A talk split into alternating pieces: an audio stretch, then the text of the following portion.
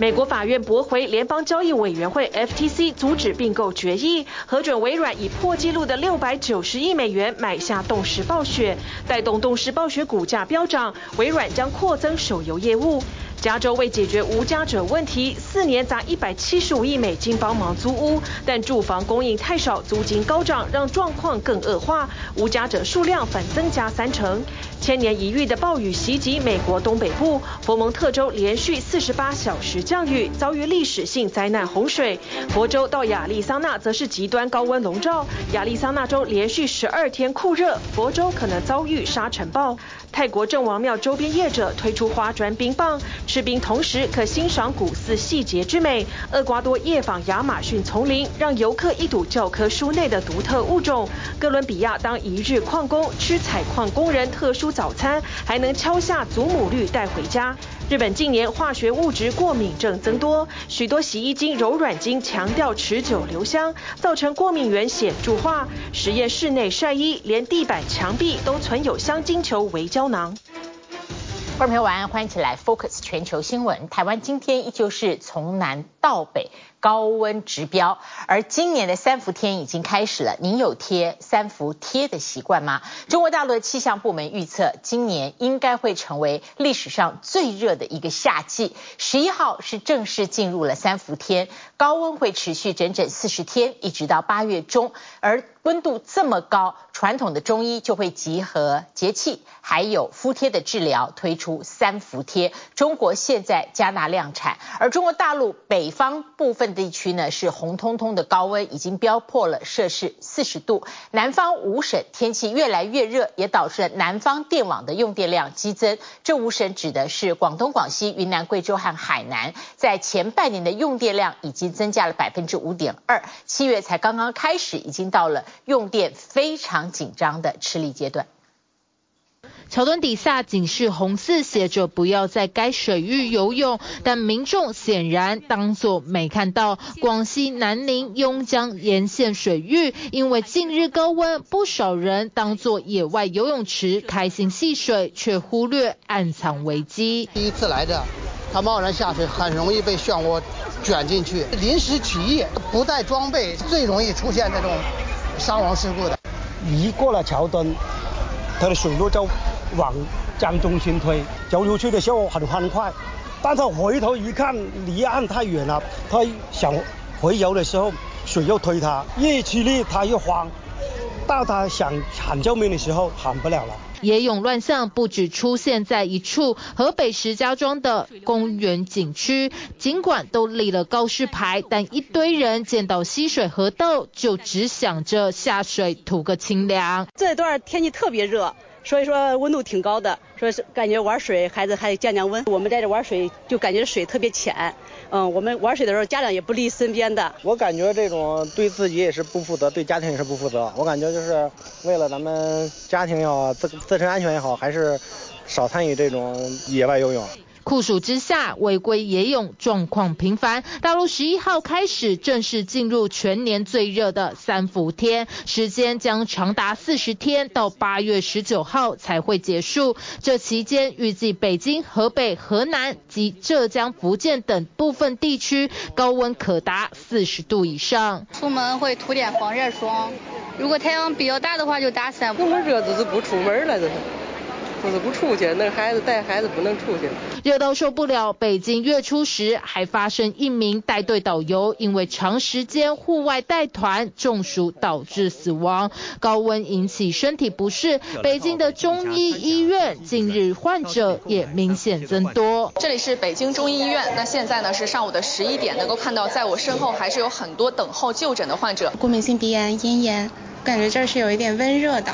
我其实是今年第一次尝试结合节气以及敷贴治疗，传统中医的三伏贴，不少患者都会在这时候使用，以强化免疫力和预防呼吸道感染。我们预计可能要比去年要翻倍，可能要达到三百人次以上。患者到这儿来要把四伏全部开出来，然后四伏的价钱总共是三百六十块钱。三伏贴需求提升，在北京一家生产企业已经提前准备好原料药材，准备加大供应量。今年我们共计完成一千三百万贴的温阳化痰学贴生产任务。较去年增长百分之二十五。如果老百姓的需求有增加呢，我们会呃追加生产任务。持续的高温对大陆电力供应造成极大挑战，不仅是大陆北方，今年一到六月，广东、广西、云南、贵州和海南南方五省用电量同比增长百分之五点二。我现在是在南方电网的调度中心，这里负责南方五省区的电力调度，那么总的负荷占到了全国的近五分之一。现在是下午的五点十二分左右，目前全网的统调负荷已经接近二点二六亿千瓦，已经创下了历史的新高。南方电网控制中心预计，七月底八月上旬左右，电力供需就将达到非常吃紧状态，而大陆气象部门预测，今年或许。会成为历史上最热夏季，电力供应问题将是接下来大陆确保民生经济生产最重要的课题。T B B S 新闻综合报道。在夏天以前，我们已经报道了好多个地方因为极端气候暴雨洪灾。美国现在正在承受东北部的暴雨灾，而美西是极端的热。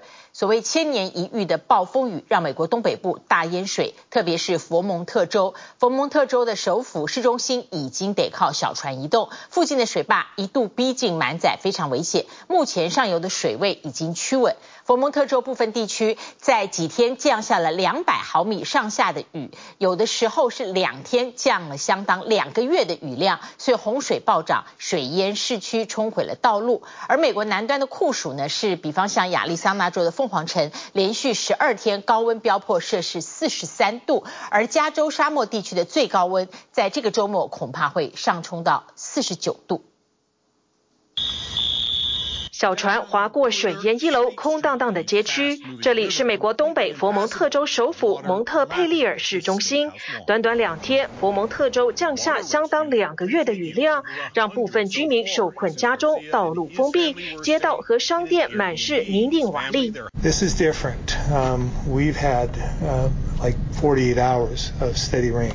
The devastation and flooding we're experiencing across Vermont is historic and catastrophic. 佛蒙特州州长指出，从星期天开始降下的雨量是2011年造成美国上百亿经济损失的飓风艾琳的四倍，连州长都得绕道走雪车小径才能离开自家，因为住家四周的街道都无法通行。距州首府蒙特佩利尔仅六公里多的赖茨维尔水坝也因暴雨几乎满载，当局就怕大水一往已经暴涨的河流。It was very horrible, actually, and making it home was terrifying. Uh, we actually we live on the hill up there, past Shaw's, and going up it, there's a whole river going down with logs. 人在立陶宛参加北约峰会的美国总统拜登立刻宣布佛蒙特州进入紧急状态，授权 FEMA 联邦紧急事务管理署协助救灾，救难队已经救出一百一十七人。美国国防部也公布国民兵从直升机空拍的画面，从议会大厦周边到市区河岸，全泡在土黄色的泥水。卫星照片也显示，过去几天，纽约州和佛蒙特州的绿地在暴雨洪水过后都呈现暗褐色。私人天气预报公司估计，当地经济损失恐达三十到五十亿美元，相当台币上千亿。这种千年一遇的好雨，如今越来越常见。所谓一千年一次，是一年发生的几率仅百分之零点一，但现在已成为美国和全球的新常态。根据统计，一九五八到二零一二年间，气候危机导致美国东半部的暴雨增加百分之二十五以上，其中东北部强降雨增幅最大，高达百分之七十一。气候科学家表示，频率越高、强度越强的极端天气，就是人为气候变迁的征兆，而当美国东北部遭大雨侵袭，南部却迎来超酷热的七月。尽管是习惯炎热夏季的西南部沙漠居民，本周的极端热浪也让他们直呼受不了。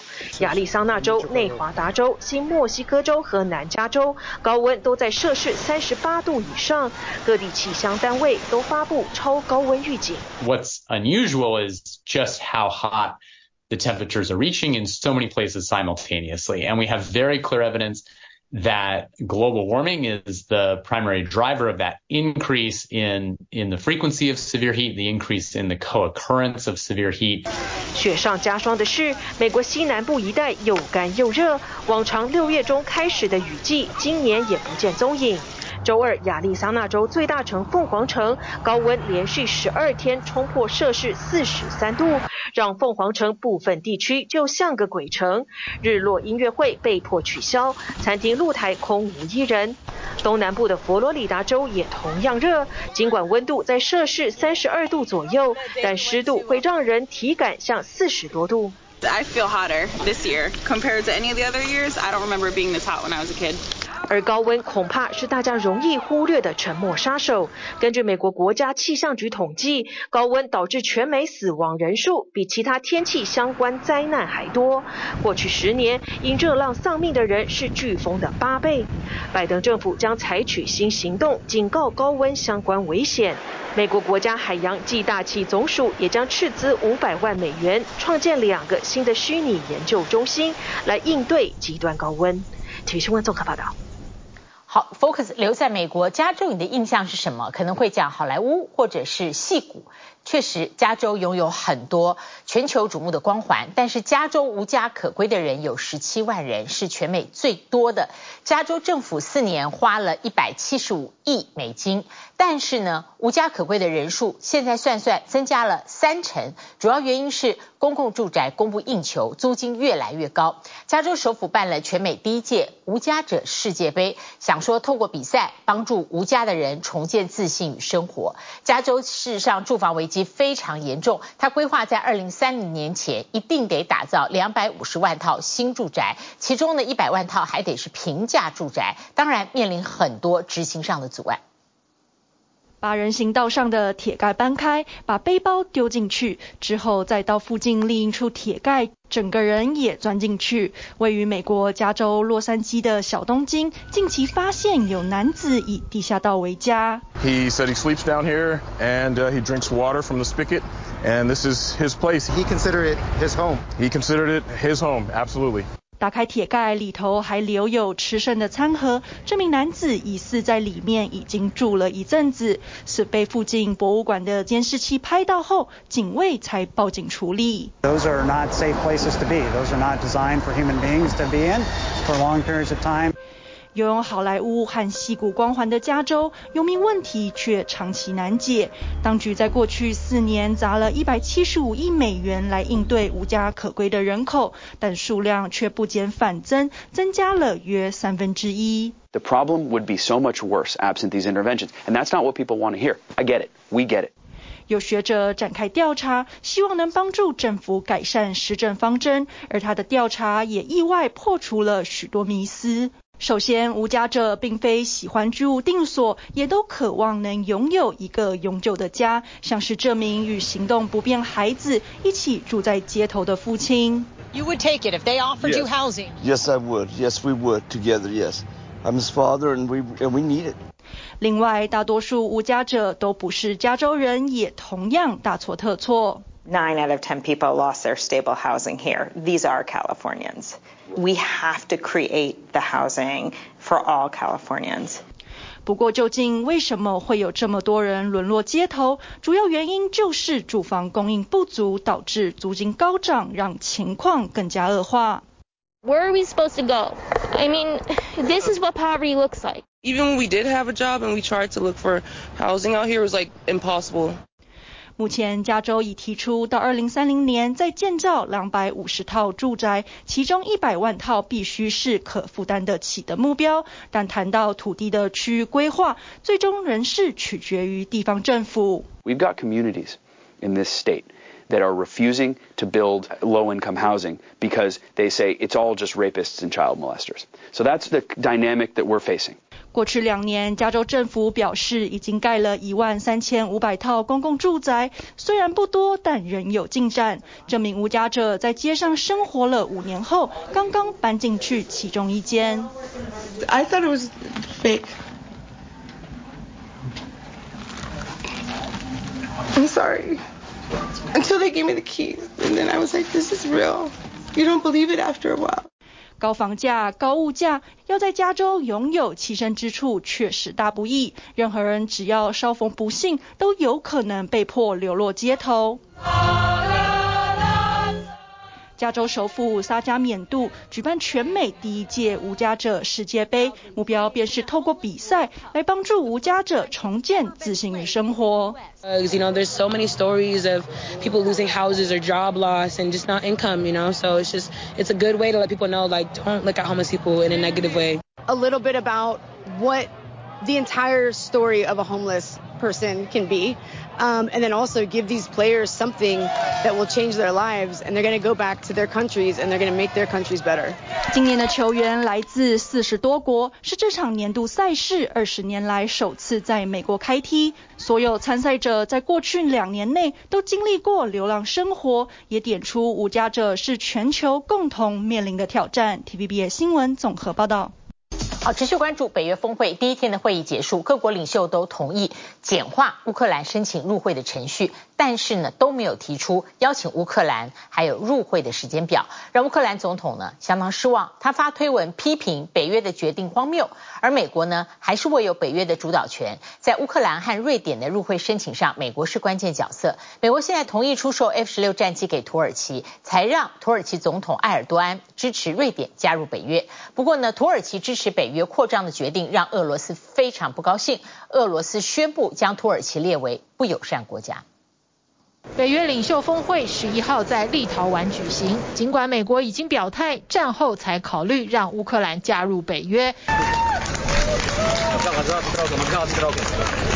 乌克兰总统泽伦斯基仍然不放弃任何争取的机会。他在立陶宛首都维尔纽斯发表演说时，强调乌克兰会让北约更强大。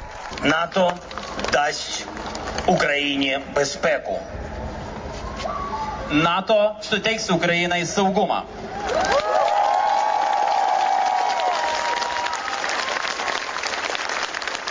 Україна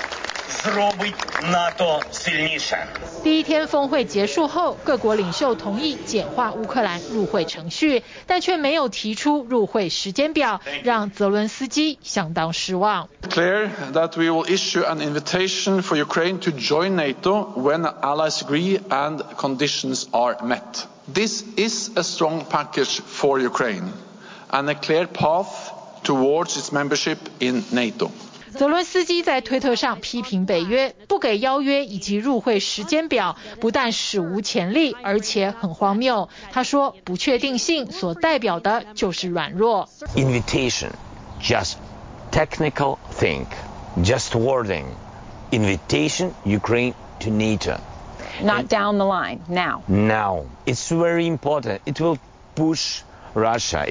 美国总统拜登认为，乌克兰的民主化和军事整合都还没有达到北约的标准。I can't put a timetable on it. This is about the substance of democratic and security sector reforms and getting those right. And of course, uh, that in many ways uh, turns on the particular steps that are taken. 美国在北约仍握有主导权，拜登对乌克兰入会的态度获得盟友的支持。另外，瑞典能排除土耳其的阻挠加入北约，美国在幕后扮演关键角色。国会同意出售 F 十六战机给土耳其，才让土国总统埃尔多安点头。Following the agreement yesterday, we will soon also be welcoming Sweden as a full-fledged member. So welcome to you.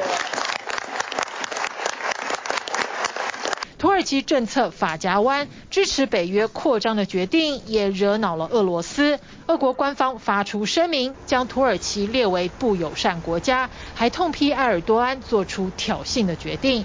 埃尔多安过去一直与俄国总统普京保持友善关系，在西方与俄国之间左右逢源，但这一次看来是选边站了。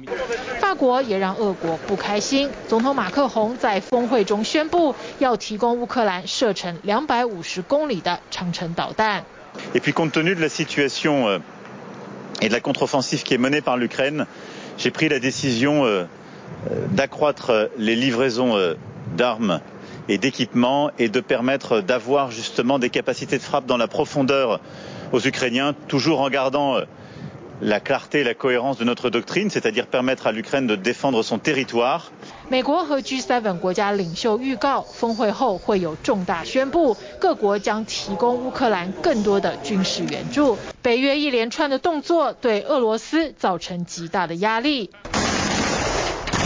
俄。军也在峰会期间展开报复，猛烈空袭基辅和南部奥德萨。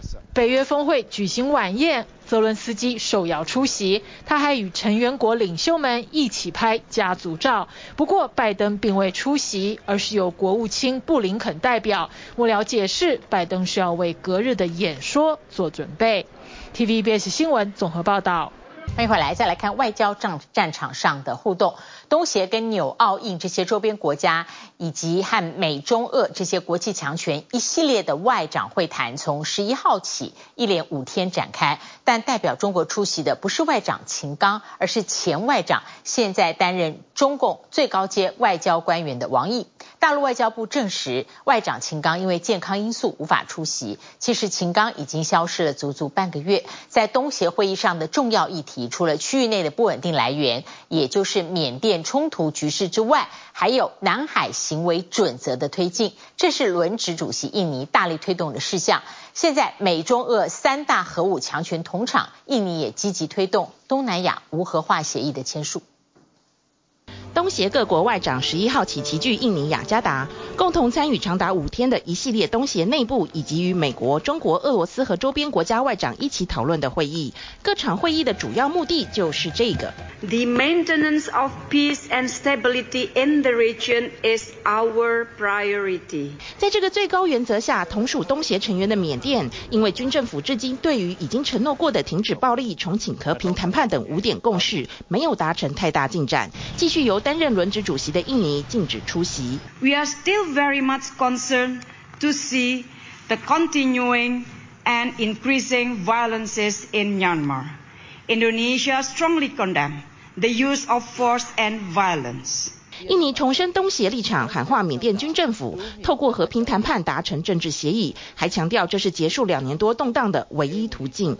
但同样是军事政变上台的泰国看守内阁，却与东协多数国家所坚持的不停止暴力就孤立做法完全不同，积极与缅甸军政府重新接触，包括上个月中主动邀请缅甸军政府在内的东协各国以及中国等周边国家外长展开非正式会谈。泰国外长还曾经亲赴缅甸，并探视遭军政府关押的民选领袖翁山素姬。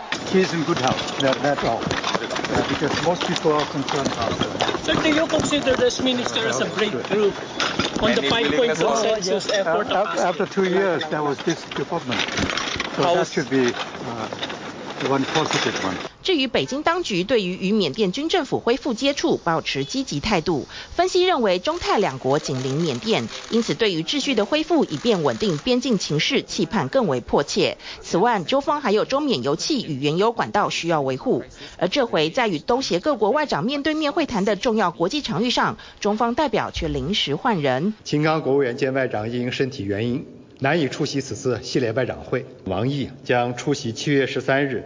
至十四日在印度尼西亚雅加达举行的中国东盟外长会、东盟与中日韩外长会、东亚峰会外长会和东盟地区论坛外长会。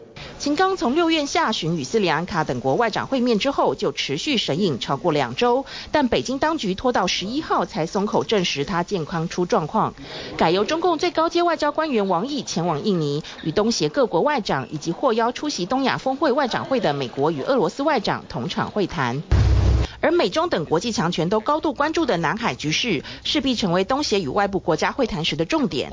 目前，包括菲律宾在内，不少周边国家的日常生活，从南海观光到渔民作业，都被笼罩在中国势力的阴霾下。We can see in this area of the Spratly Islands, one China Coast Guard vessel, as well as a couple of vessels which our Philippine Navy security escorts said were all Chinese. And this has been the sight that tourists on this vessel has been seeing for 30 minutes now. 越来越频繁的冲突与摩擦，让南海行为准则的谈判成为东协与中国等外部国家最需要建立共识的领域。除此之外，东协国家还希望透过与美中俄等核武强权的会谈，敦促核武大国签署东南亚无核武器区条约，以便维持区域安全。China's foreign minister did express interest on the part of Beijing to sign the protocol in a recent meeting with the ASEAN Secretary General.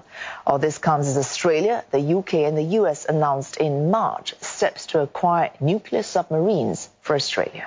基于对美英澳 AUKUS 的持续反弹，以及对日本福岛核废水排放的抗议，让北京当局更愿意表达对东南亚无核化的支持。但最终会是政治操弄，或者有实际作为，各方也将各有各的解读。TVBS 新闻综合报道。中东关注的是以色列现在的震荡。以色列总理纳坦雅胡在去年底短暂失势之后重掌大权，他建立的政府是极右派，让民众的不满越来越升高。为了从贪腐的官司里面脱身，这位总理呢推动司法改革案，但他的司改看起来是为了保护自己，他削弱法院监督制衡的力量。那么这种自肥式的司改引来全民反抗，几个月以色列抗议潮越来越大。到七月十一号，以色列执政党辖国会中的多数力量让法案一读通过了，掀起以色列全国大城五十万人全面上街抗议的浪潮。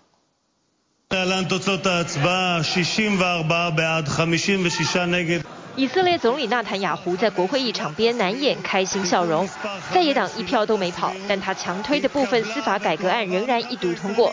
在野党议员们大骂他可耻，短暂下台过一年半的纳坦雅胡，二零二二年底重掌大权后，急于从诈欺、背信与收贿等贪腐官司中脱身，司法改革就是个解套办法。七月十一日立刻成为以色列的抵抗日，各大城共约五十万民众走上街头，将连续几个月的抗议潮推向高峰。参加抗议者各年龄层都有，警员用扩音器喊话，完全被愤怒民众的声音淹没。以色列只有地位类似宪法的基本法，还没有真正的宪法保障民主制衡机制。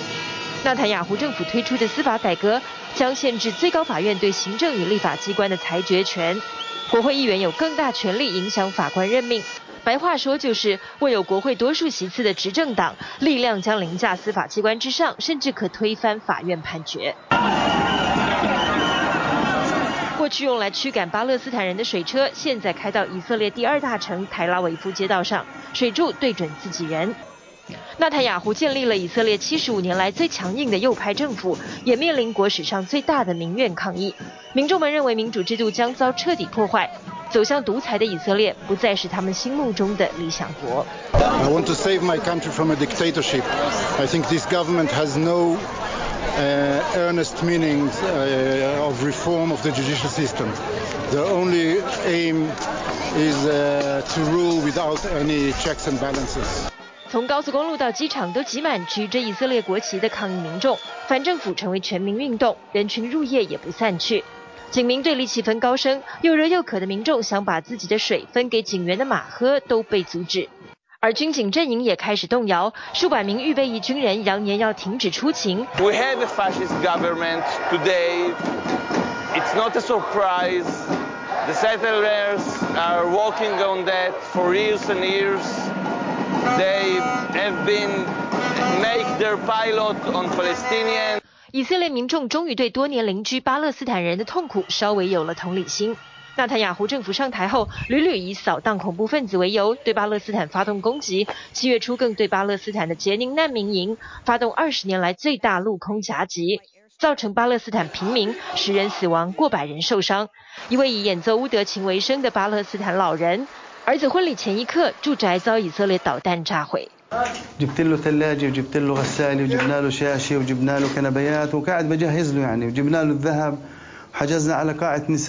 老人痛心地说：“一切财产都没有了，连最爱的乌德琴都被烧光。以色列人连记忆都不准他们留下。多年来重复遭到以色列伤害，让很多巴勒斯坦百姓万念俱灰，但也有人愈挫愈愤。”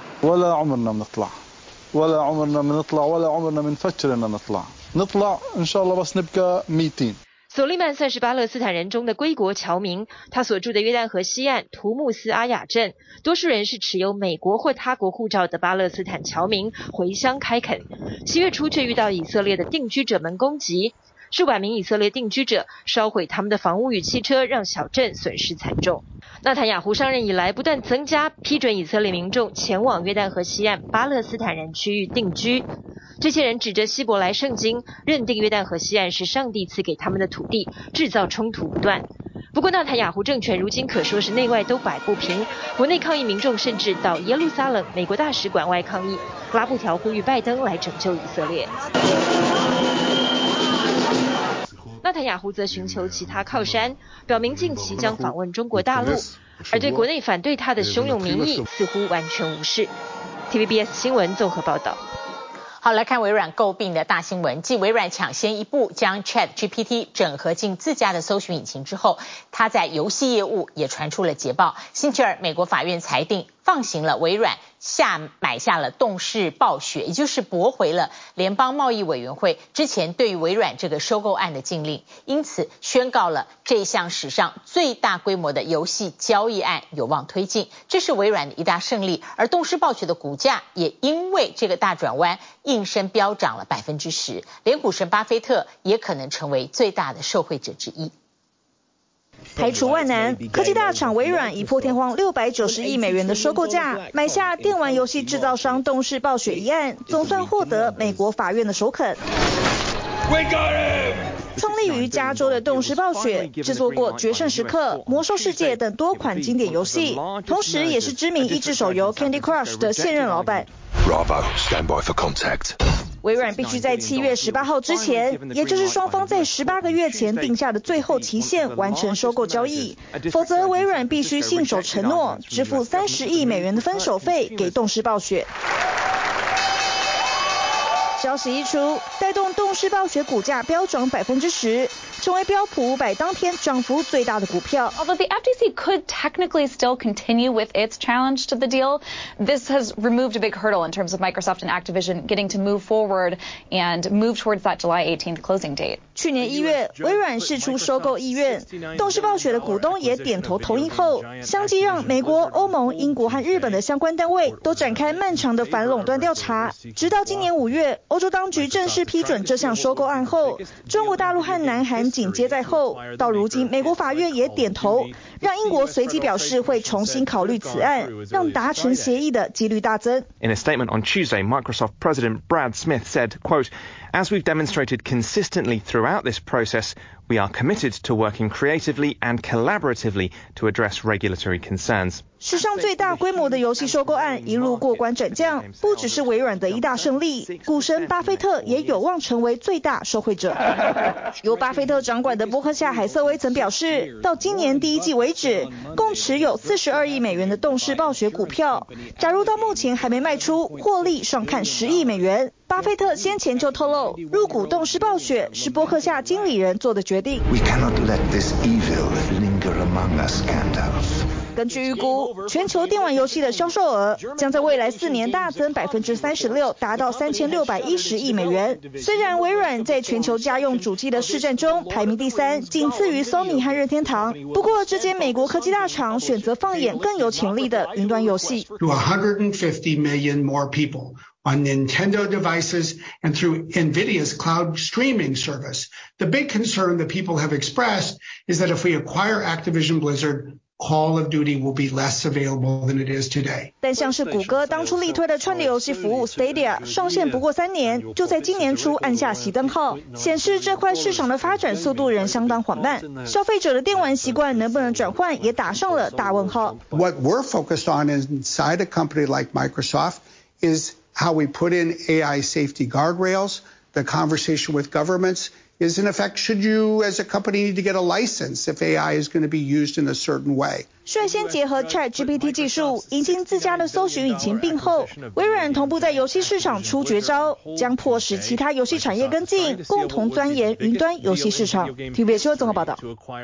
今年您做了国内外旅游或者已经规划旅游了吗？世界各国都抢着能够分到旅游商机的大饼。伊拉克您还觉得它动荡吗？它已经摆脱了国内的战乱，推出古城巡礼，在巴比伦古城里面，你可以游走欣赏美景。另外，哥伦比亚有一日矿工的体验活动，幸运的话，敲下来的祖母绿宝石就能带回家。厄瓜多推出了亚马逊丛林深度旅游，很多欧美生物学家都前去探索。一开始的泰国竟然靠了特色冰棒，成为曼谷的名片。地标郑王庙。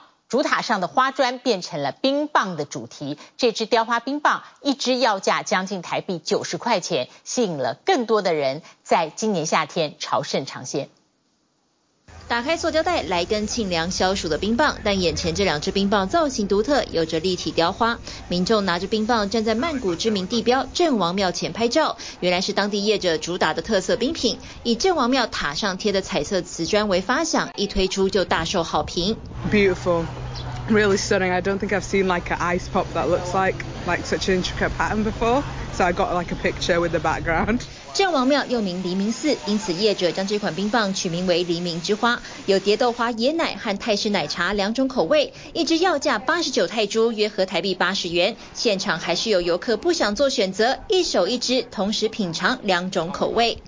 สัญลักษณ์ดอกไม้อะไรที่ที่ประดับในในองค์พระค่ะมามาเป็นตัวประกอบเนี้ยเอออันเนี้ยสวยแล้วก็ชอบ今年五月才推出的花朵冰棒成功吸引不少国内外观光客尝鲜也更深入欣赏寺庙主塔高八十二公尺塔上贴满各种彩绘瓷砖和贝壳业者表示所得将会投入帮助寺庙的佛教教育和医疗费用ด้วยความที่ว่าจริงๆแล้วเมืองไทยมีมรดกทางวัฒนธรรมเยอะมากแล้วก็แต่ว่า ยังมีความที่ยังไม่ได้มีความมุมมองใหม่มิติใหม่ๆที่มานำเสนอ暑假旅游旺季，想更亲近大自然，厄瓜多帕斯塔萨省的科学之旅主打亚马逊丛林探险，有别于一般观光行程，旅客得在大半夜里穿着探险装备，跟导游一起涉水进入丛林深处。Hemos empezado hace muy poco, estamos con el registro de más o menos unas 120 especies de aves y promediando las 70 especies de herpetos.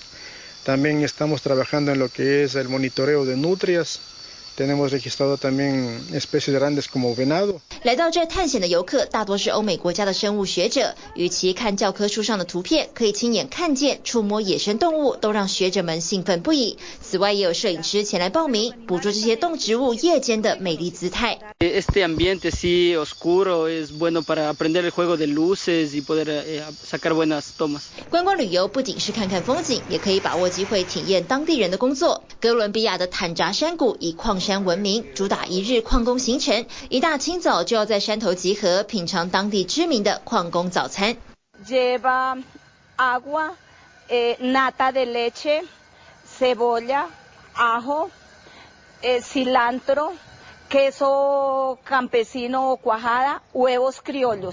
补充体力后，就要进入矿坑准备开工。巨大的坑道蜿蜒曲折，游客们穿上安全装备，在导游的说明下，一边听着祖母绿矿石的行程，手上的活也没停着，大家都想敲出宝石带回家。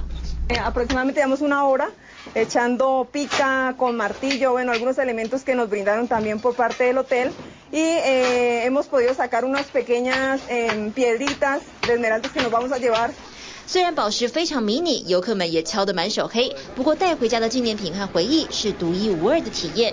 想趁暑假来场中东古城巡礼，但很多人一听到伊拉克旅游，都担心战乱环境，危机四伏。Pretty much everybody in my life told me it's not safe to come. I got a text from my grandma for the first time in five years saying, you know, just being near your grandmother and, you know, to respect me, I would appreciate if you don't go. I got crying phone calls from my mom, you know, just in tears that I'm coming here. 其实伊拉克在二零一七年底宣布打击伊斯兰国上取得胜利后，国内动荡已经大幅降低，游客可以在这里欣赏巴比伦古城，走过有如迷宫般的遗迹，和巴比伦石狮雕像合照。伊拉克政府也力拼观光，希望提升软经济实力。خمس نجوم أو ست نجوم يعني five star أو أكثر بمواصفات عالمية وبإدارة 摆脱疫情的旅游低潮，各国摩拳擦掌，在暑假期间推出的特色旅游抢夺这一份商机大饼。TVBS 新闻综合报道。好，接下来是在我们日常生活里面常常接触的，就是越来越多的洗衣精啊、柔软精，特别强调持久留香，说衣服呢每一天都像刚洗一样，散发出芬芳的香味。但实际上这些都是化学制造出来的香味，而有很多对于化学过敏的患者来讲，这些芬芳让他们不断的发病。日本的早稻田大学研究，衣物洗剂里面含有一种微胶囊，洗衣之后大量附着在衣物上，因为微胶囊。破裂的时间不一定，所以释放的香味才能持久。但是这也造成了过敏源显著化，让化学过敏的患者生活苦不堪言。梅雨远离，夏季天气形态来临，万里无云，艳阳高照，连动物都热到投降。伴随而来的午后雷阵雨，又急又快，让人猝不及防。一会儿热，一会儿雨，天气闷热，加上汗水、雨水，许多人更加注意自己的气味，勤洗衣或喷香水来让自己香喷喷，以免难闻体味造成失礼。但太香其实也会给他人带来困扰。体操服も洗剤使ってるしさ、特に体育馆の中やったらさ、匂いがぎゅうぎゅうになるから。 ちょっとそれをいっぱい吸うからしんどくなったりしたらじんましんとかブツブツ出てきたり、うん、夜中には足痛くなったりしてなんか悲しい痛くなったりするのが悲しい。只要闻到同学身上飘来的香味，身体立刻产生荨麻疹等剧烈反应。恼人的化学物质过敏症，让小朋友难以拥有无忧无虑的童年。 香料が入ってて、あ、これもあかんねやってことにそのそこから気づいて、使ってる洗剤とかっていうことが全く无知だったんで、私も。ほんまにそんなことあるんかなって私も本当に全く分からなかったんで最初は。家长表示，孩子从小容易过敏，控管食物也不见改善，没想到竟是香味在作祟。ここ3年ぐらい、特にあの香りが长持ちするとか。1週間長持ちするとか、えー、香りの強さと長持ち具合を強調しだしてから職場とか学校とか、えー、隣近所からとか自分が使ってた、えー、柔軟剤とか、えー、そういう洗剤の香料成分に反応して言う人が増えてきたんです。医师表示，香气被害近年来出现增加趋势。日本消保单位去年接到约两百件相关投诉，比前年多了两倍。厚生劳动省、消费者省等五个中央行政机关为此联合制作宣导海报，提醒民众身上的香味可能正困扰着别人，呼吁适当使用芳香产品。 干したりする時いっぱいあるから。大众通常不能理解此类香气痛苦，认为是个性古怪、小题大做。但实际上，患者对空气中的化学物质相当敏感，洗剂、香水、食品添加剂等等，超过六万种调香化学物质都可能引发症状，包括头痛、倦怠、恶心、皮肤问题等等。也因为大多人工香精是日常生活无法避免，有些重度患者被迫足不出户。マイクロカプセルが壊れることによってですね、少しずつ香りが出てくるというふうな効果で、まあ、香りを长持ちさせるというのがマイクロカプセルを使う目的です。学者实际研究，将刚洗好的衣物晒于室内，在墙壁、地板找到许多微胶囊。微胶囊简言之，有如极细小的香精球，当外膜破掉，香味便释放。学者进一步分析，按照厂家建议用量，五点四毫升的柔软精可使衣服沾有约四十二万个微胶囊，而破裂时间不同，就能持。 持续保有清香。柔软剤の中にどういう成分が入ってるかっていうことをまずはっきりさせようということを今え 考えていまして、できるだけ全体を明らかにしようというふうなことを今进めています。日本政府表示，以目前的科学知识，尚未证实家庭日用品生产技术有害健康。为了尽快了解疾病机制，也已下令学术研究团队彻底剖析洗剂，好拟定对策，让化学物质过敏症患者不再受香气所苦。TVB 新闻综合报道。 好了，看尼泊尔马南航空一架观光直升机周二坠毁在圣母峰附近，机上六人全部罹难。救难直升机落地带回的不是好消息，而是冰冷遗体。这些罹难者都是搭乘尼泊尔马南航空的一架观光直升机，在当地时间周二上午不幸坠毁在圣母峰附近，机上五名墨西哥观光客，还有一名尼泊尔驾驶，六个人全数罹难。यो हेलिकप्टरमा पा पाँचजना विदेशी नागरिकमा सबै मेक्सिकन र नागरिकहरू रहनुभएको 出事的马南航空提供直升机载客包机，空中近距离揭开圣母峰的神秘面纱，每人来回一趟要价三点八万台币。坠毁的直升机从尼泊尔首都加德满都起飞，降落在圣母峰附近的索卢昆布营地，但回程时却在起飞不到十分钟就失去联系。有目击者说，看到直升机化为火球。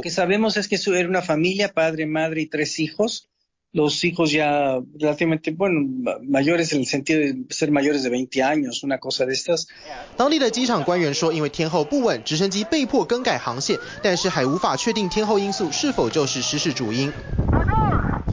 其实今年命丧圣母峰的人特别多，光是春季就有十二名登山客阵亡，被称为是最凶猛的登山季之一。只是五月登山季结束之后，进入雨季，天候不稳，观光客改搭直升机看圣母峰，其实风险并不小。TVBS 新闻报道。谢谢您今天跟我们一起 Focus 全球新闻，祝您平安。我们下次同一时间再会。